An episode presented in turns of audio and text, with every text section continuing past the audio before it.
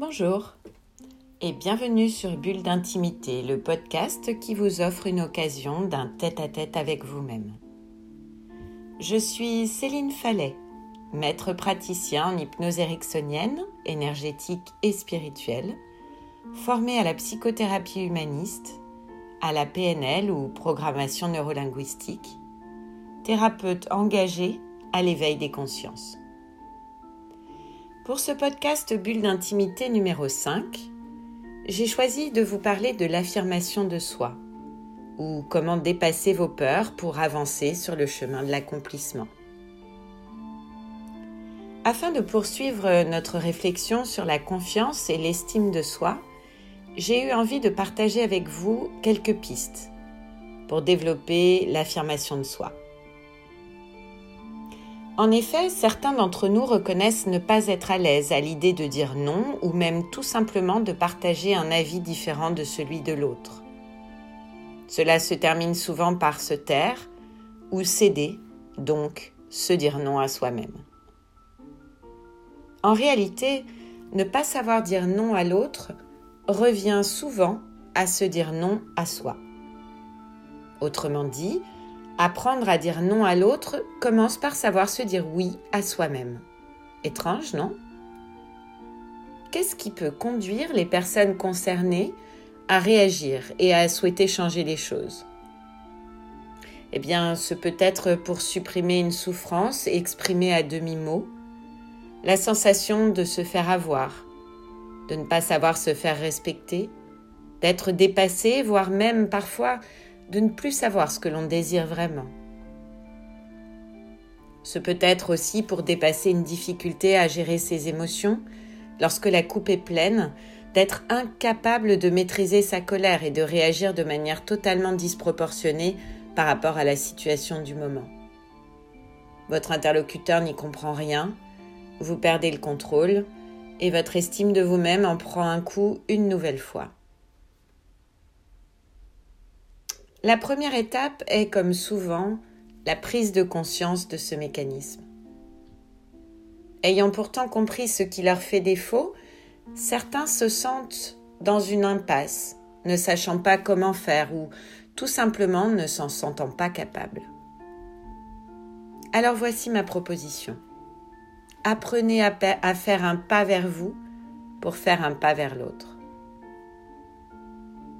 Commençons par revenir sur ce qui peut vous pousser à dire oui alors que vous crevez envie de dire non. Vous êtes par exemple très investi dans votre travail et cherchez à donner le meilleur de vous-même. Vos collègues, votre manager, votre entourage ou vous-même n'ont de cesse de vous rajouter des choses à faire, sûrement parce que vous êtes très efficace, et vous ne savez pas dire non, car votre objectif est peut-être de démontrer aux autres à quel point vous êtes une personne fiable et compétente. Résultat, submergé par les dossiers à traiter ou les choses à faire, vous finissez par tirer la langue, votre sommeil en pâtit, votre énergie et votre concentration aussi. Les dossiers seront finalement moins bien traités, les clients moins bien reçus, votre entourage pourra en payer le prix fort aussi. En fin de compte, tout le monde y perd et en tout premier lieu la qualité de votre travail. Donc pour faire simple, si votre objectif est de maintenir votre investissement et une bonne qualité de travail, apprenez à dire non, sans quoi vous ne pourrez pas tenir vos engagements à terme. Et il en va de même dans la sphère familiale ou amoureuse, car cette problématique n'existe peut-être pas dans tous vos domaines de vie. Je vous propose donc de commencer par lister les peurs ou les croyances limitantes qui vous empêchent de dire non tout simplement. Et ensuite, prenez un peu de recul et réfléchissez à une phrase antidote pour chacune de ces croyances limitantes. Celle que vous seriez capable d'offrir à un ami dans une situation identique. Une fois cela fait, il ne vous restera plus qu'à sauter le pas. Osez dire non. Commencez par des petits enjeux. Il y a des noms qui sont plus faciles à dire que d'autres. Et puis demandez-vous en quoi vous vous dites oui en disant non à l'autre et réjouissez-vous de vous être offert ce cadeau. Ça me fait penser à la métaphore de la fosse au serpent.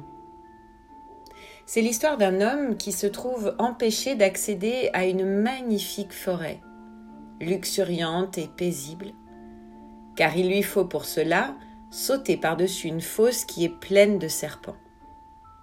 Il est là depuis des jours à prendre son élan et puis finalement à s'arrêter net au bord de la fosse. Il se dit qu'il n'y arrivera pas. Un magnifique oiseau l'observe au loin et décide de s'approcher de lui. Que fais-tu? Je rêve d'aller de l'autre côté de cette fosse, dit-il, mais c'est impossible. Je ne suis pas assez fort, les serpents me tueront, à coup sûr. Comment le sais-tu? demande l'oiseau puisque tu n'as pas sauté. L'oiseau porte alors un coup d'aile puissant dans le dos de l'homme qui le précipite vers l'avant. Celui-ci traverse, sans rien comprendre, une sorte de voilage blanc et se retrouve de l'autre côté de la fosse, dans la magnifique forêt dont il rêvait tant. Fou de joie et surpris à la fois, il se retourne et se précipite sur le voile blanc, il le soulève, et à sa grande surprise, plus de fosse au serpent. C'est alors qu'il voit l'oiseau qui le regarde et lui sourit. Ne laissez pas vos pensées devenir votre fosse au serpent. Ne laissez pas vos émotions vous amener dans un état figé où toutes les suggestions les plus nuisibles pourront trouver votre approbation. Laissez pousser vos ailes. Soyez libre et libérez votre esprit. Changez nous-mêmes pour que notre monde change. Nous sommes les architectes de notre réalité. Belle et ambitieuse perspective, n'est-ce pas? Je vous laisse y réfléchir. Pour ceux qui le désirent, je vous propose d'expérimenter l'hypnose avec un nouvel enregistrement. Affirmation de soi ou connectez-vous à votre force intérieure une bulle d'intimité à votre disposition. J'espère que ça vous plaira. Alors je vous dis à bientôt et je vous retrouve très vite à l'occasion du prochain podcast Bulle d'intimité.